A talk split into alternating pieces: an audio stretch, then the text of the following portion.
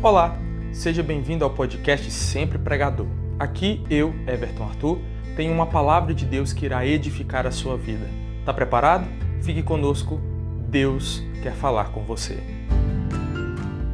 É, hoje eu quero falar com vocês é, e quero trazer uma reflexão. E o tema, o título desse podcast de hoje é Iluminados.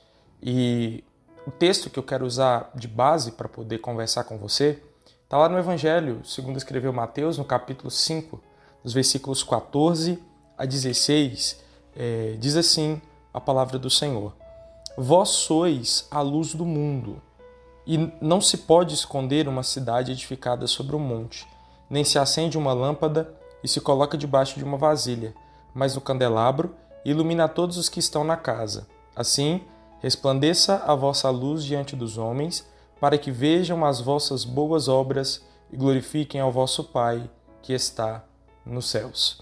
Você que tem interesse de ser iluminado, chega mais, fica atento, porque Deus tem uma palavra para você.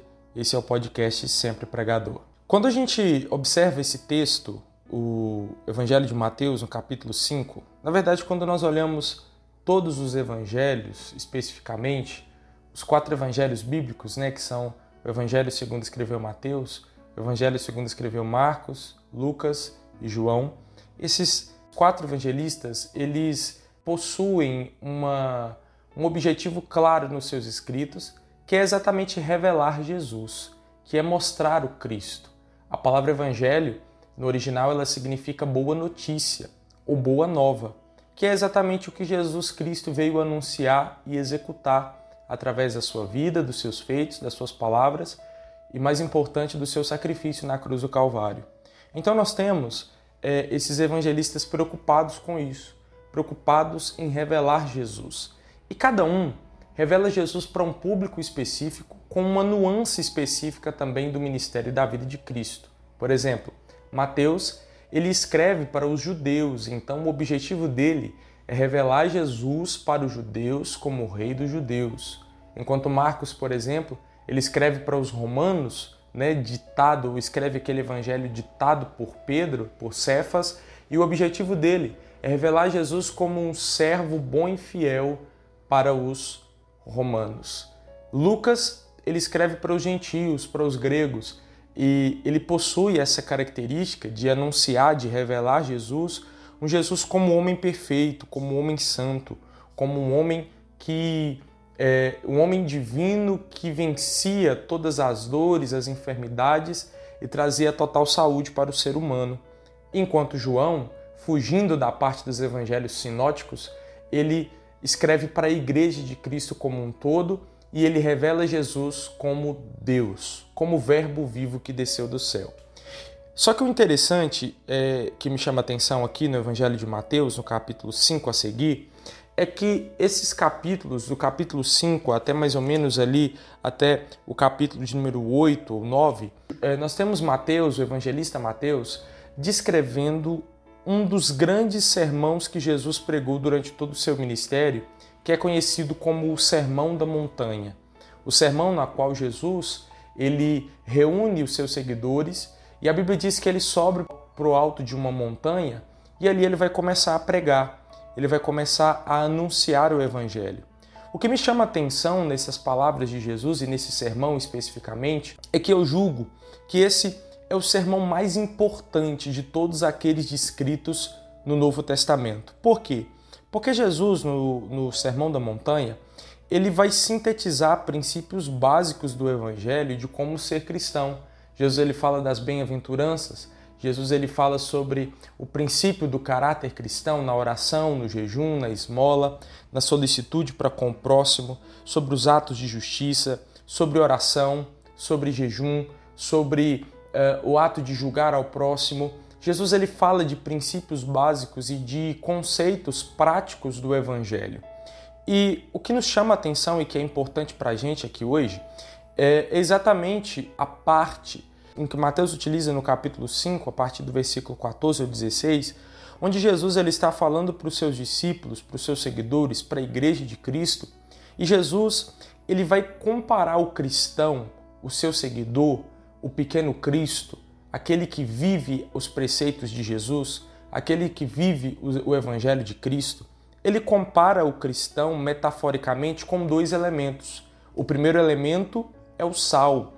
Você com certeza já deve ter uh, passado por esse versículo por alguma vez, que seja meditando ou talvez ouvindo, onde Jesus ele vai comparar e vai dizer: Olha, vós sois o sal da terra. Ele compara com o sal, ele fala acerca do aspecto do sabor do sal, sobre a importância de ser sal. E Jesus compara o cristão a como um sal da terra. E ele diz que se o sal for insípido, ou seja, se ele não tiver sabor, ele não vai servir para nada, a não ser para ser jogado na terra e pisado pelos homens. Mas eu quero me ater com você nessa oportunidade ao segundo elemento metafórico que Jesus utiliza para comparar os seus seguidores, os cristãos, a sua igreja, a mim e a você. Jesus, ele diz que nós, enquanto cristãos, que nós, enquanto igreja de Jesus, nós somos a luz do mundo. Jesus compara, Jesus traz essa metáfora. Jesus diz: Vós sois a luz do mundo. E ele diz, além disso, que não se pode esconder uma cidade edificada sobre um monte. Ele utiliza um método comparativo e nem se acende uma lâmpada e se coloca debaixo em uma vasilha, mas no candelabro e ilumina todos os que estão na casa. E logo após ele adverte para que a nossa luz pudesse resplandecer diante dos homens, para que eles possam ver as boas obras que nós fazemos e que glorifiquemos ao Senhor. Então, pensando nisso, é, cabe para a gente pensar e, e, e tentar entender o que Jesus quis dizer quando ele comparou a sua igreja, quando ele comparou seus seguidores e chamou-os de luz do mundo. Por quê? Eu fui tentar entender e pesquisar sobre a luz. O que é a luz? E pensando nisso, eu me lembrei de uma coisa, de um episódio que aconteceu na minha vida há mais ou menos uns sete anos atrás, da data que gravo essa mensagem onde eu estava, acredito que no segundo ano do ensino médio na escola, eu me lembro que o primeiro dia de aula no ano, é, na, na grade ali, no horário da escola, das aulas, a primeira aula do dia foi a aula de física. Eu me lembro que quando o professor entrou, quando o professor de física entrou na sala, eu confesso que eu dei uma desanimada. Eu falei, poxa vida, primeiro dia de aula, primeira aula do dia, podia tanto ser uma aula de história, uma aula de português, uma, área, uma aula de literatura, de filosofia, de sociologia, que são matérias que eu sou mais empático a elas, né? Mas foi logo uma aula de física. Eu me lembro que o professor naquele dia ele entrou na sala com uma atitude um tanto quanto peculiar. Eu lembro que ele entrou na sala, ele entrou, não cumprimentou ninguém, no máximo um bom dia para três ou quatro alunos que estavam próximos dele. Ele já foi direto para o quadro, para a lousa, ele pegou a, a, a, o giz e começou a escrever ali na, na lousa ou no quadro, não sei como se chama na, na sua região, e é, ele escreveu, ele colocou o título da aula daquele dia e depois ele disse, virou para a gente e falou: Olha, bom dia para todo mundo. É, hoje é o primeiro dia de aula. Eu não quero perder muito tempo aqui com a apresentação, com muita é, com muitas palavras retóricas aqui. Vocês já me conhecem, eu já conheço vocês desde o ano passado. Então, vamos direto para a matéria para a gente não ter, não perder tempo. Eu quero falar sobre a luz. E eu me lembro que aquilo me chamou a atenção e ele começou a ministrar, ele começou a discorrer sobre aquela matéria e explicando né, a luz da ciência, a luz da física, o que era a luz. E eu me lembro que o Espírito de Deus, enquanto ele falava, ia ministrando algumas coisas ao meu coração relacionadas exatamente à luz. E ele me lembrava o tempo todo, enquanto o professor ministrava a sua aula de física, do texto que nós estamos analisando aqui, e das palavras que Jesus utilizou nesse texto em voga.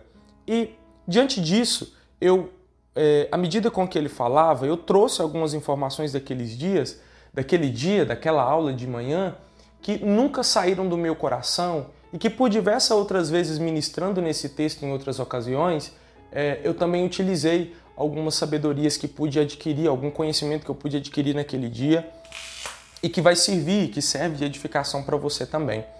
É, eu fui pesquisar o conceito do que é a luz, o que significa a luz, né? E no dicionário, no sentido denotativo dessa palavra, luz é uma radiação eletromagnética capaz de ser percebida pela visão humana. Algumas coisas me chamaram a atenção nesse conceito. Primeiro, o fato da luz ser uma radiação eletromagnética, ou seja, é algo que acontece nos elétrons dos, é, dos átomos, né? E que tem envolvido um magnetismo. E o que me chamou a atenção nesse conceito científico é que essa luz, que é uma radiação, um raio eletromagnético, é capaz de ser percebido pela visão humana. Perceba que no contexto ou no conceito científico já se refere, além da característica do que se trata, o que é a luz, é, uma das características dessa radiação eletromagnética, ou a principal característica, levando em conta o conceito que trago para você, é exatamente o fato de ela ser uma radiação que pode ser percebida pela visão humana. Eu me lembro que o professor naquele dia, ele disse que a luz, ela é o agente físico responsável pela visão humana. Só existe visão humana onde há luz. Só existe capacidade de visão, capacidade visionária humana onde há luz. Uma outra referência que eu trago para você, eu não sei se você lembra de, um, de alguns documentários antigos que existiam no National Geographic, é, onde alguém pegava um objeto específico e vinham com um microscópio poderoso e ele ia aumentando, aumentando, chegando cada vez mais próximo do objeto, mais próximo, mais próximo. E eu lembro que tinha um narrador que ele ia narrando o que estava acontecendo. Ele dizia: Olha, agora nós estamos entrando aqui em uma parte onde as moléculas, onde os átomos, eles podem ser melhor observados. E à medida com que a lente de aumento ia aumentando e entrando para mais profundo do objeto, eu me lembro que ia acontecendo, ele ia narrando as, as situações, o que era aquilo que eh, se podia observar e perceber na tela. E eu me lembro que a maioria, ou melhor, quase todos os episódios desse tipo de programa que eu assisti terminava com, em um determinado ponto, a, a imagem escurecia e o narrador dizia: desse momento em diante, desse estágio para frente, nós não conseguimos enxergar mais nada, porque tá tão pequeno, tá tão profundo, tá tão micro o que está sendo mostrado aqui que os raios de luz já não conseguem mais entrar e serem sintetizados nesse ponto é, de observação. Então, ou, ou seja, só existe visão, alguém só vai conseguir enxergar alguma coisa onde há luz. E a luz, ela é o agente responsável pela visão. Então eu entendo que onde tem luz, tem visão. E onde está escuro, não é possível observar. Eu me lembro de uma outra passagem que Jesus está pregando para os seus discípulos e ele está dizendo que é melhor andar de dia, porque de dia tem luz. Se tem luz no ambiente, eu enxergo melhor, eu posso andar com mais convicção e eu não tropeçarei nas possíveis pedras que existam no meu caminho. Então observa essa construção de ideia no que Jesus quis dizer quando ele chamou a sua igreja de luz do mundo. Voltando para a aula daquele professor de física, eu me lembro que ele deu um pouco mais de informações sobre isso, além de trazer a conceituação do que era luz e além de informar que a luz é o agente físico responsável pela visão humana, eu me lembro que ele classificou e trouxe para nós algumas fontes, dois tipos de fontes de luz, e que eu pude aprofundar um pouquinho mais também e que é pertinente para a nossa análise aqui. A primeira, é, a primeira fonte de luz é chamada de fonte primária ou fonte luminosa. O que é a fonte primária ou fonte luminosa? É o corpo, é a fonte que tem luz própria, que dela é emitida uma luz, dela mesmo, dela própria. Um exemplo disso é o sol, é uma lâmpada, por exemplo, é o fogo. Eu não sei em que ambiente você está me ouvindo, quem sabe no seu trabalho, ou em casa, ou quem sabe aí deitadinho à noite aí, só com fone de ouvido, mas observe o ambiente que você está inserido agora. Se estiver de dia e as luzes elétricas estiverem apagadas, você vai perceber que você está conseguindo enxergar e enxerga por quê? Porque o sol está iluminando esse pedaço do planeta Terra que você está. Então, ou seja, você consegue enxergar por quê? Porque a luz do Sol está chegando até você e o Sol é um corpo, é um agente, é uma fonte luminosa. Por quê? Porque dele sai luz própria. Se você estiver em um ambiente aí à noite, com certeza, provavelmente, as luzes elétricas estarão ligadas. E no ambiente que você está inserido, a fonte de luz primária é talvez essa lâmpada fluorescente que talvez está, ou de LED, que está iluminando o ambiente que você está inserido. Por quê? Por que, que ela é uma fonte primária? Por que, que ela é uma fonte luminosa? Por que, que ela é um corpo luminoso? Porque dela está sendo emitido, está saindo luz própria. Essa radiação eletromagnética é capaz de ser percebida pela visão humana, ela está sendo emitida por esse corpo que está aí. Um terceiro exemplo é o fogo. O, talvez o primeiro elemento de luz utilizado naturalmente pela humanidade. Né? O fogo, que é, que é produto de uma combustão que gera calor e luz. Luz que, ao ser adicionada no ambiente, a visão humana consegue assimilar. Quanto mais luz existe no ambiente, melhor alguém enxerga. Quanto menos luz existir no ambiente, mais trevas haverá nesse mesmo ambiente e menos essa pessoa poderá é, enxergar.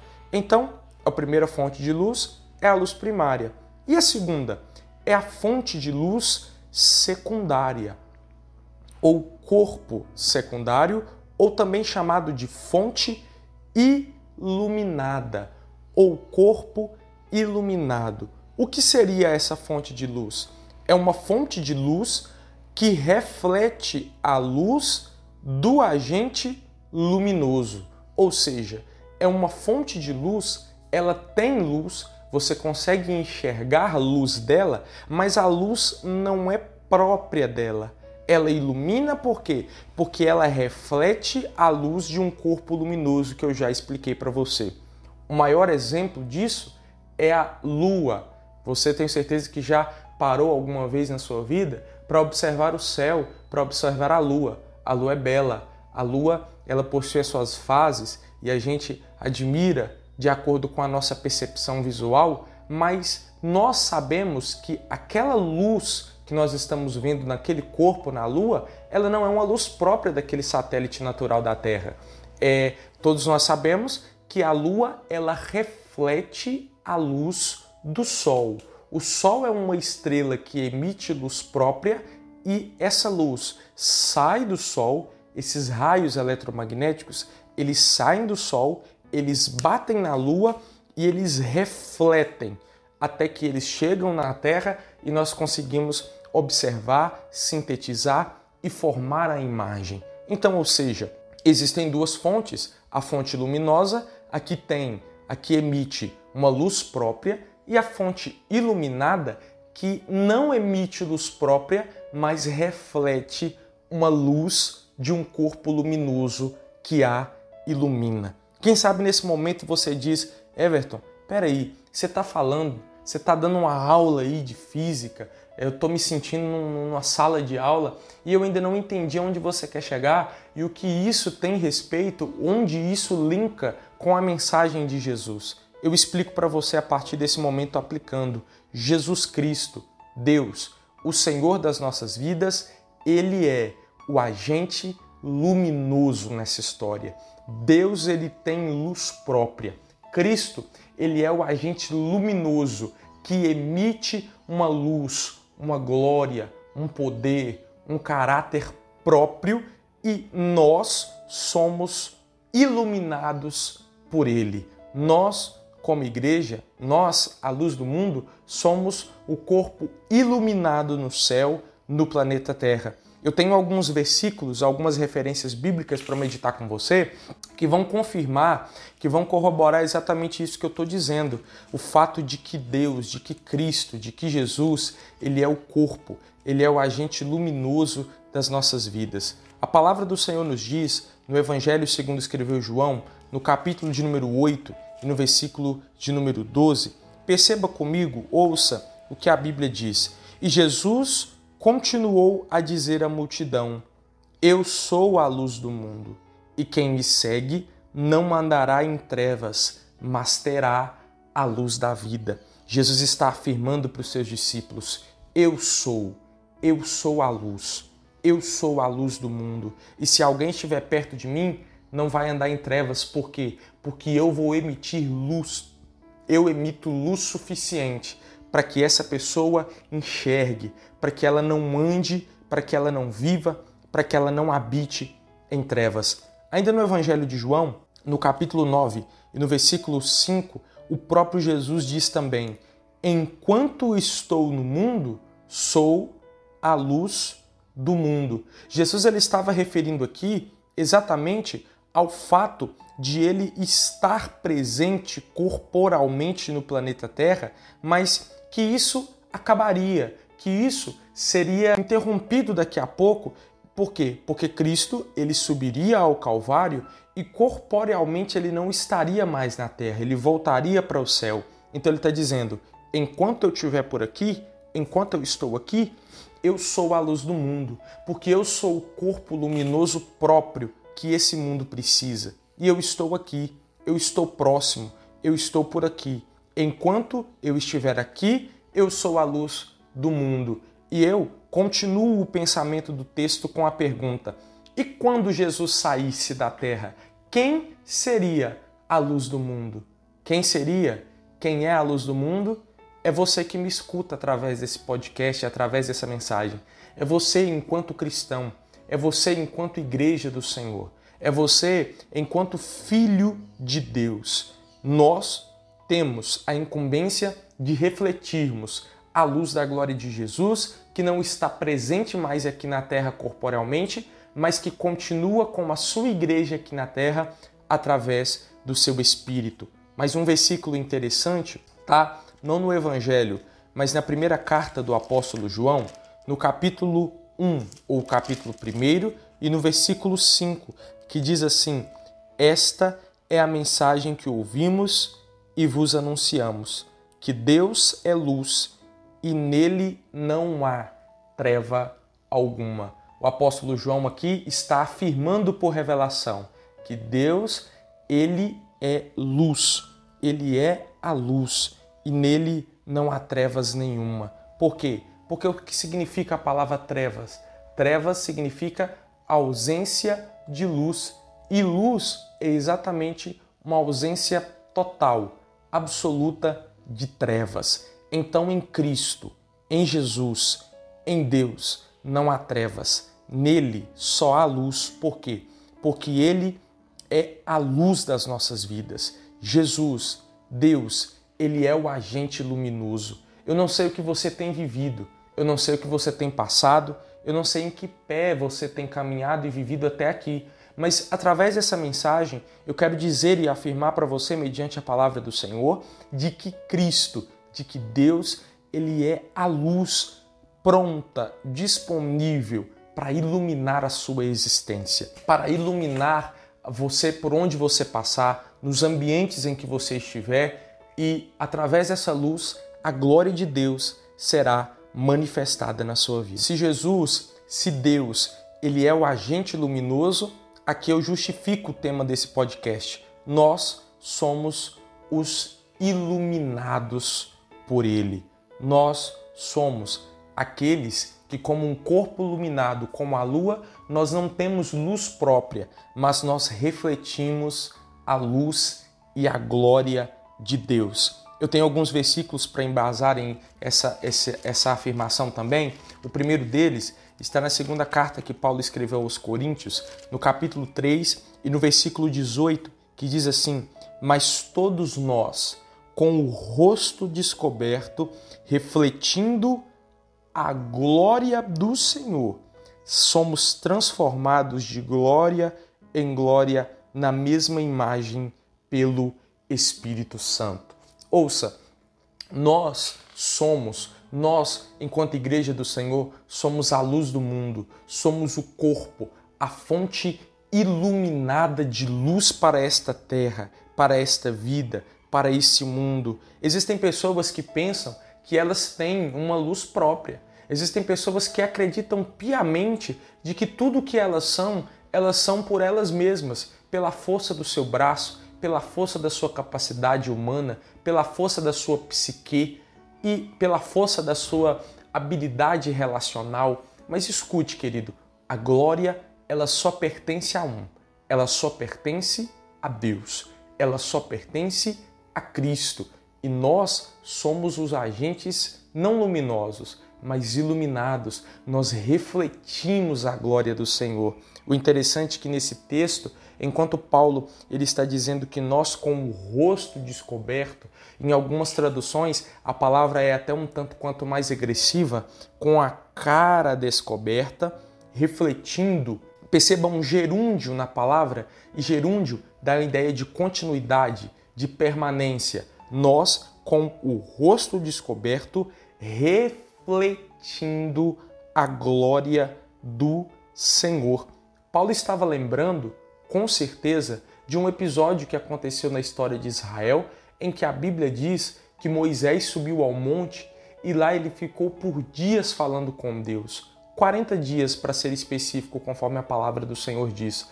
A Bíblia diz também que ele desce e quando ele desce, ele com as tábuas da lei diante do Senhor, é, que Deus havia dado ao homem, à humanidade, ao seu povo, ao Israel eleito de Deus, e a Bíblia diz que quando Moisés desce, ele vê que Israel havia se enveredado pelo caminho da idolatria e estavam adorando a um bezerro de ouro. A Bíblia diz que Moisés ele quebra as tábuas, as tábuas da lei que Deus havia dado a ele, ele retorna novamente para o cume do monte e permanece na presença de Deus por mais 40 dias.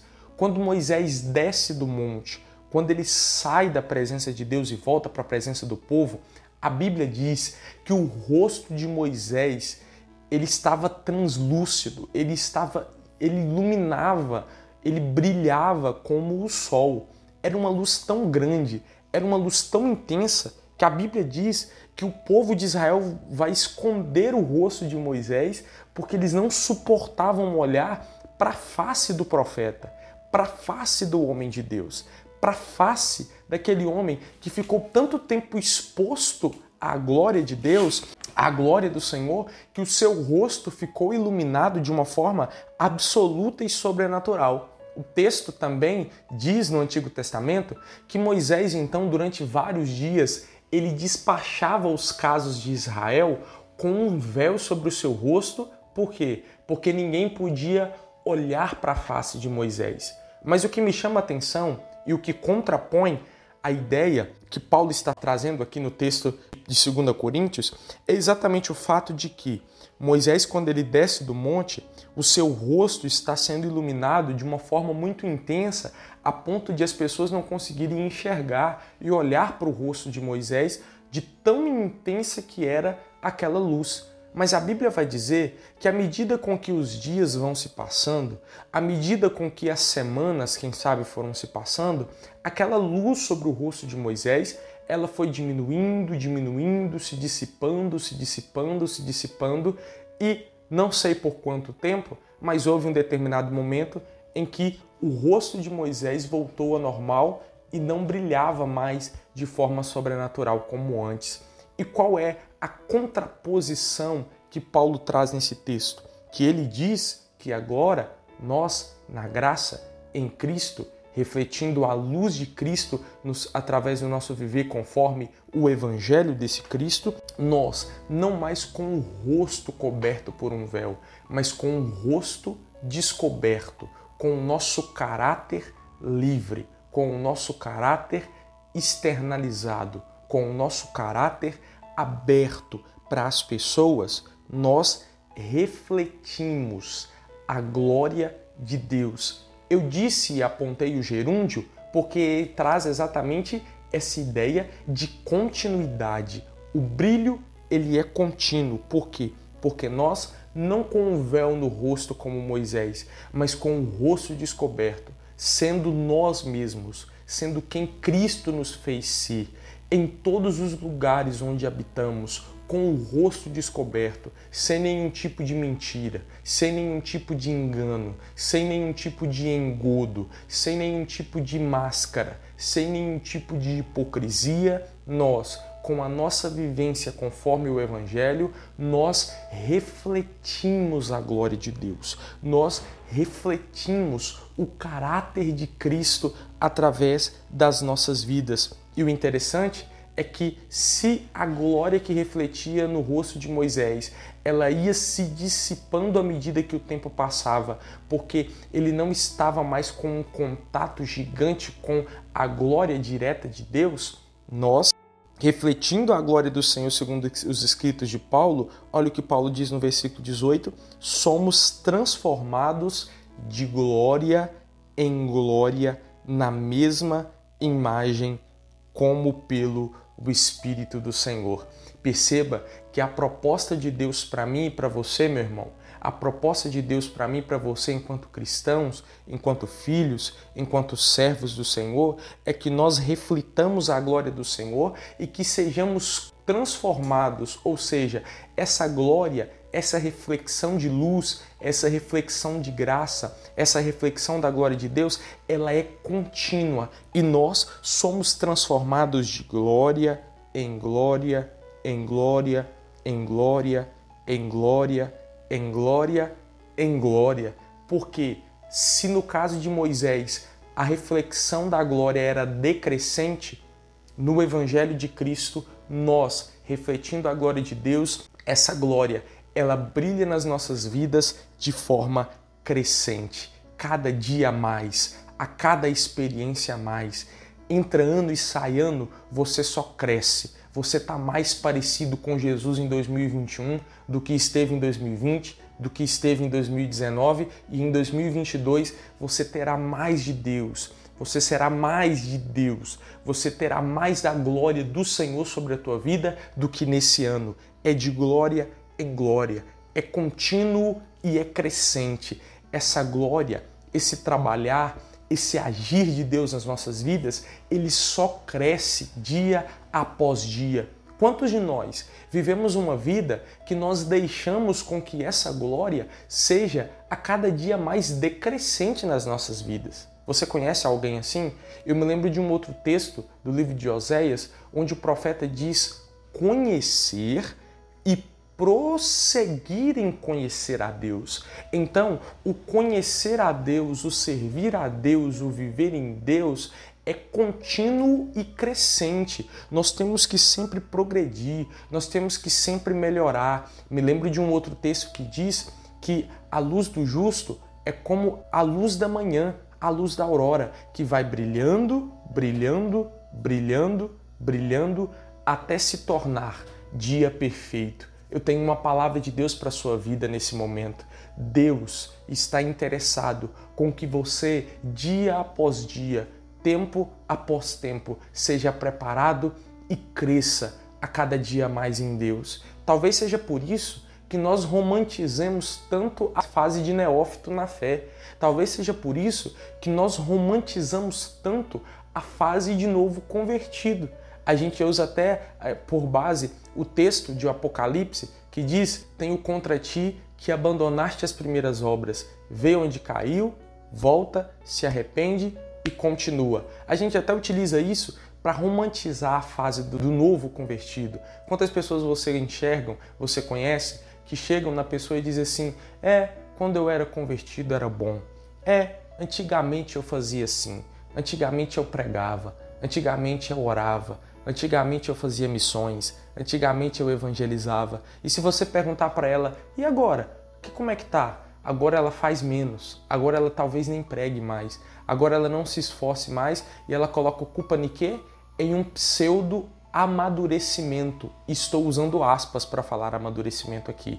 Um pseudo amadurecimento. Não, agora eu amadureci. Não, agora eu sou mais sábio. Não é isso. Na verdade é que você se esfriou. Na verdade é que você deixou de conhecer a Deus. Você deixou de refletir a glória do Senhor com a mesma intensidade que você tinha quando você chegou para o Evangelho. Quando essa glória entrou na sua vida, trouxe você para o contexto da palavra de Deus e da Igreja de Cristo, para o corpo de Cristo, e que agora você tem abandonado por esse ou por aquele motivo. Então, pega essa palavra para você que está me escutando através desse podcast e mude a sua história, mude a sua estrutura. O objetivo de Deus não é que você regrida espiritualmente à medida que o tempo passa, mas é que você progrida, é que você avance, é que a glória do Senhor se reflita sobre a tua vida, sobre os seus dias, cada dia mais e mais, à medida com que esse tempo vai passando, à medida com que a sua vida, com que a sua história vai sendo é, contada e escrita por você e pelo Senhor. Escute, sabe a glória que você viveu ontem? Ela nem se compara à glória que Deus quer que você viva hoje e amanhã. Escute, o mesmo Deus que fez no seu período de novo convertido, o mesmo Deus que fez na sua juventude, ele continua sendo tão poderoso quanto para fazer coisas tão grandes ou maiores agora, nesse período nas nossas vidas. A nossa função é refletir a luz de Cristo sobre nós e sobre as pessoas. É o que Jesus está dizendo em Mateus, capítulo 5, e no versículo de número 16, que é o texto base que nós estamos utilizando para essa análise e para esse podcast. Olha só, Jesus ele diz: "Vós sois a luz do mundo". Não dá para esconder. E no versículo 16 ele diz que resplandeça a vossa luz diante dos homens. Quanto mais perto eu estou de Cristo, mais parecido com ele eu fico e mais luz dele eu emito. E agora perceba, por que, que Jesus chamou a sua igreja, o seu povo, de a luz do mundo? Por quê? Porque se a luz é o elemento da visão humana, se a luz é o elemento primordial e se só existe é, visão humana onde existe luz ambiente, onde existe luz, então escute o que Deus quer e a proposta de Deus para mim e para você, enquanto igreja do Senhor, é que nós reflitamos a glória do Senhor, a luz diante dos homens. E como que isso acontece? Esses homens eles vão enxergar Cristo através das boas obras que nós fazemos e glorificaremos a Deus por causa delas. Eu me lembro de um outro texto onde Paulo, também escrevendo a uma das igrejas que plantou, ele diz que nós somos uma carta lida por todos os homens. E eu tenho uma palavra e uma pergunta para você que me ouve. Você tem refletido a glória de Deus por onde você tem passado? Você tem sido um agente iluminado de Deus onde você está e onde você habita? Existem pessoas que pensam que elas podem e devem refletir a glória do Senhor somente quando estão na igreja, quando estão no culto, quando estão fazendo isso ou aquilo. E isso não é verdade. Onde você estiver, você precisa ser luz. Afinal de contas, na igreja você edifica a fé e no mundo você manifesta essa fé. Existem muitas pessoas que estão refletindo tão pouco a glória do Senhor que as pessoas nem sabem quem elas são as pessoas que convivem com ela nem sabem que ela é crente, que ela serve a Deus, que ela serve ao Deus Altíssimo, que ela está caminhando no propósito que Deus tem para a vida dela. As pessoas nem sabem. O crente 007, o crente espião, aquele que ninguém sabe quem ele é, aquele que ninguém sabe o que ele faz, e não há nobreza nenhuma nisso, sabe por quê? Porque no contexto em que esse termo está sendo utilizado, está falando, na verdade, é daquele cristão que ninguém sabe o que ele é porque o agir dele, porque a atitude dele é tão ruim, é tão maléfica, é tão podre, é tão poluída quanto a daqueles que andam nas trevas, a daqueles que não estão em Cristo. Então escute, querido, é possível que você se declare crente, que você se declare servo de Deus e que você não esteja refletindo nenhum lume da glória de Deus sobre a tua vida. Então pegue isso para você nesse momento é, em nome de Jesus. O homem sem Deus, ele não consegue enxergar a luz de Deus sozinho. Então, ele vai precisar de você, ele vai precisar de mim, ele vai precisar de nós, enquanto filhos e servos de Deus, para que eles possam enxergar a luz, o que é Cristo. As pessoas, elas não vão ver Jesus através de você por causa da Bíblia que talvez você carrega debaixo do braço ou por causa talvez só pura e exclusivamente da sua roupa ou do seu evangeliquez no falar, mas na sua vida, nas suas atitudes. Pessoas que estão, quem sabe, sem esperança. Pessoas que estão, quem sabe, sem nenhum tipo de, de força para prosseguir. Pessoas que estão, quem sabe, pensando em morte. pessoas que estão, quem sabe, pensando em desistirem de tudo. Essas pessoas, elas serão edificadas, elas verão esperança, elas notarão uma diferença de Cristo através de você. É por isso que Jesus disse, ainda em comparação, que não se pode colocar debaixo da vasilha um candelabro. Ele está lembrando daquele, daquele instrumento de iluminação antigo. Não sei se você conhece a lamparina. Não dá para pegar uma lamparina, uma lanterna, não dá para pegar uma vela e colocar debaixo da mesa. Pelo contrário, ela tem que estar o mais alto possível para quê? Para que aquela luz possa se propagar no ambiente e as pessoas possam enxergar. Então escute, o interesse de Deus em te exaltar não é para que você fique egocêntrico. O objetivo de Deus em te exaltar não é para que você perca completamente a simplicidade do Evangelho. Não. Se Jesus te exaltar e quando ele te exaltar, em qualquer situação que seja, o objetivo de Deus é pura e exclusivamente para que pessoas vejam o que ele fez na sua vida, vejam a luz que ele está derramando sobre você e que a sua vida seja um reflexo, como um espelho, porque o espelho é uma superfície tão lisa que ela reflete por completo qualquer tipo de luz e de imagem que bate sobre ela e que ela é exposta. Então que nós possamos refletir a glória de Deus por onde passarmos como um espelho. Você está preparado para isso? Você aceita esse desafio? Existem pessoas na sua família, no seu ciclo de amizades, que estão precisando enxergar melhor e elas precisam de luz para isso.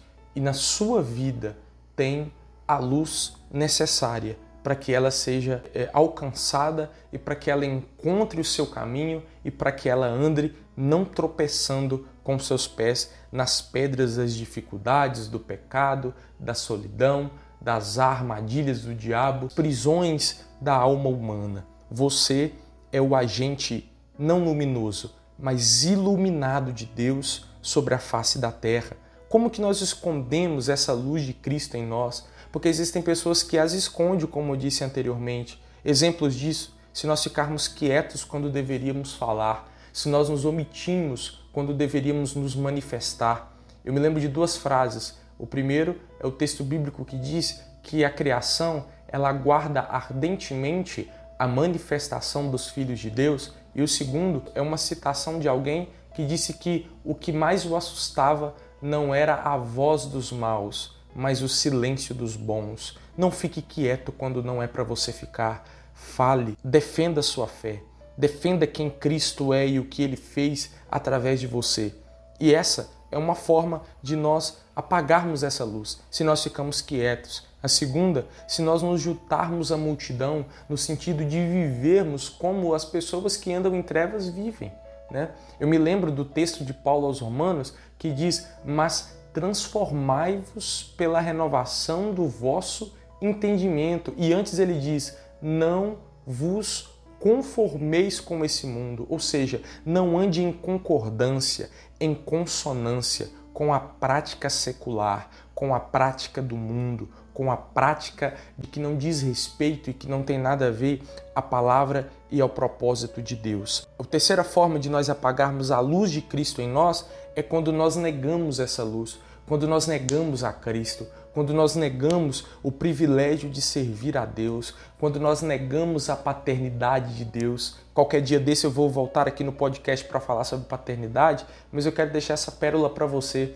Quando nós negamos a paternidade em Deus, quando nós negamos a nossa filiação para com Deus, nós perdemos o nosso senso de identidade e perdemos quem somos. Quem sabe você conhece alguém que vive assim, ou quem sabe você está vivendo assim. Então tem uma palavra de Deus para você, para sua vida. Se achegue à luz de Cristo. Não negue, aceite essa luz sobre a tua vida e seja abençoado em nome de Jesus. Uma outra forma de se esconder a luz de Cristo sobre as nossas vidas é quando nós deixamos com que o pecado escureça essa luz que há em nós. O pecado, ele tem a característica ele tem um potencial de fosqueamento dessa reflexão da glória de Deus sobre as nossas vidas. O pecado ele nos embaça, o pecado ele nos suja, o pecado ele nos corrompe e o pecado ele escurece a luz de Cristo que há em nós a ponto de nós daqui a pouco não conseguirmos mais refletir nada da glória de Deus e ficarmos escuros e ficarmos em trevas. Não deixe, não permita com que essa prática pecaminosa acabe com a luz de Deus que Deus tem para a sua vida. Eu tenho certeza que pessoas me escutam agora, pessoas que foram chamadas por Deus para viver coisas grandes, pessoas que foram chamadas por Deus e que tiveram a sua vida alcançada pelo Senhor Jesus e que são potenciais de reflexão máxima da glória de Deus por onde eles estiverem, mas eles estão se perdendo, mas eles estão se acabando. Por quê? Porque o pecado entrou, porque pequenas, médias e grandes práticas, micro e macro práticas pecaminosas têm entrado na sua vida e têm fosqueado a glória de Deus. Não permita. Permita sim que hoje o Espírito de Deus, através dessa palavra, possa vir como uma espécie de lustrador, de lustramóveis. Você se lembra desse produto? E com uma flanela espiritual que o Espírito de Deus lustre a tua vida, tire todo o pecado da superfície da sua vida e que você possa refletir ao máximo a glória de Deus. O quinto de seis formas de apagarmos a luz de Deus nas nossas vidas é se não externarmos a origem da nossa luz. Existem pessoas que são brilhantes, mas elas não fazem questão de mostrar para as pessoas quem é o autor e consumador da fé delas. Se você tem sido abençoado, se você tem refletido a glória de Deus, deixe claro para as pessoas, para quem te perguntar, diga: olha, eu não era nada, mas sou alguém porque Cristo me fez alguém, porque Jesus está na minha vida. Sexta e última forma de apagarmos a luz de Cristo nas nossas vidas é se nós ignorarmos as necessidades dos outros ou as necessidades do próximo.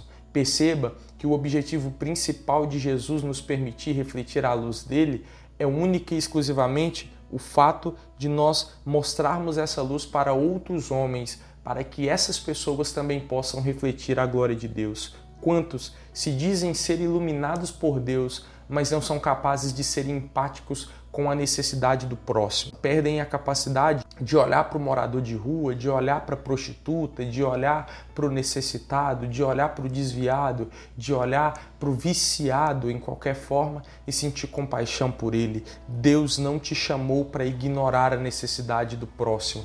Deus não te chamou para, como o sacerdote e o levita da parábola de Lucas capítulo 10, passar de largo diante do próximo que está caído. Mas Deus nos chamou para como o samaritano, para que como o samaritano fez, possamos refletir a glória do Senhor ajudando o próximo. Eu cito novamente, a criação, ela espera, ela anela ardentemente a manifestação dos filhos de Deus. Então escute, você é o agente iluminado por Deus. Iluminado para quê? Iluminado para refletir a glória de Deus, iluminado para refletir essa glória onde você estiver, iluminado para fazer diferença na multidão, iluminado para ser uma apologeta da luz de Cristo sobre a tua vida, iluminado para que o pecado não tenha vez e para que você seja um elemento de santidade sobre a vida das pessoas, iluminado para que você seja aquele que vai anunciar a luz de Cristo através da sua vida, iluminado para que a sua luz abençoe você e abençoe o próximo, porque afinal de contas, nada do que Jesus faz em nós é um fim em nós mesmos. Sempre, qualquer milagre, qualquer bênção, ela vai transpassar a sua vida e ela vai chegar na vida do próximo. Eu espero que essa palavra tenha abençoado você. Fique conosco, compartilhe esse podcast para mais pessoas. Eu vou fazer uma oração para você agora. Eu quero orar com você para que Deus possa te abençoar e te fazer cada dia mais iluminado por Ele. Se você quiser fechar os seus olhos, se você quiser colocar a mão profeticamente em alguma parte do seu corpo, fique à vontade, porque eu quero orar por você. Senhor Jesus, eu quero orar por essas pessoas que estão me ouvindo agora a tempo e a fora de tempo. Essas pessoas, ó Pai, de diversas origens, em diversas situações e que estão, ó Pai, sendo alcançadas através desse podcast, através dessa mensagem. Essa pessoa, meu Pai, que foi chamada para ser iluminada por Ti. Essa pessoa, Pai, que foi chamada para fazer a diferença. Deus, nós somos a luz do mundo. E eu quero pedir ao Senhor, ó Pai, que derrame a tua graça sobre as nossas vidas. Nos ajude, ó querido Espírito Santo, a refletirmos a glória do Senhor por onde passarmos. Que essa glória, ela possa ser crescente sobre as nossas vidas. Que essa glória, ela possa cada dia mais entrar em nós e nos fazer vencedores e nos fazer, ó Pai, pessoas cheias do teu Espírito. Deus, utilize Ilumine esse jovem, ilumine essa pessoa, esse homem, essa mulher, ó Pai, na igreja, no trabalho, na casa, na escola, na faculdade, na rua, nos empreendimentos, no casamento, na família, na relação entre pais e filhos. Deus, nós abençoamos essas pessoas e que elas sejam abençoadas por Ti. E que essa pessoa, meu Pai, que escuta essa mensagem e que porventura não aceitou ao Senhor como Salvador, que essa pessoa ela possa aceitar e ser iluminada. Eu quero fazer esse convite para você que, quem sabe, ouve essa palavra e que ainda não aceitou a luz de Cristo sobre a tua vida. Repita comigo, por favor. Senhor Jesus, eu recebo a luz do teu Espírito, do teu Evangelho sobre a minha vida. E eu desejo viver conforme os preceitos da tua palavra. Eu te aceito como Salvador da minha vida e pretendo refletir a tua luz e a tua glória através da minha vida, por onde eu passar, para as pessoas que estão comigo. Em nome de Jesus, amém. Que Deus abençoe você, compartilhe esse podcast, salve aí, fique conosco se inscreva no nosso canal, esteja atento, porque a qualquer momento eu retorno com mais uma palavra de Deus para sua vida. Eu sou Everton Arthur e esse é o podcast Sempre Pregador. Que Deus te abençoe em nome de Jesus.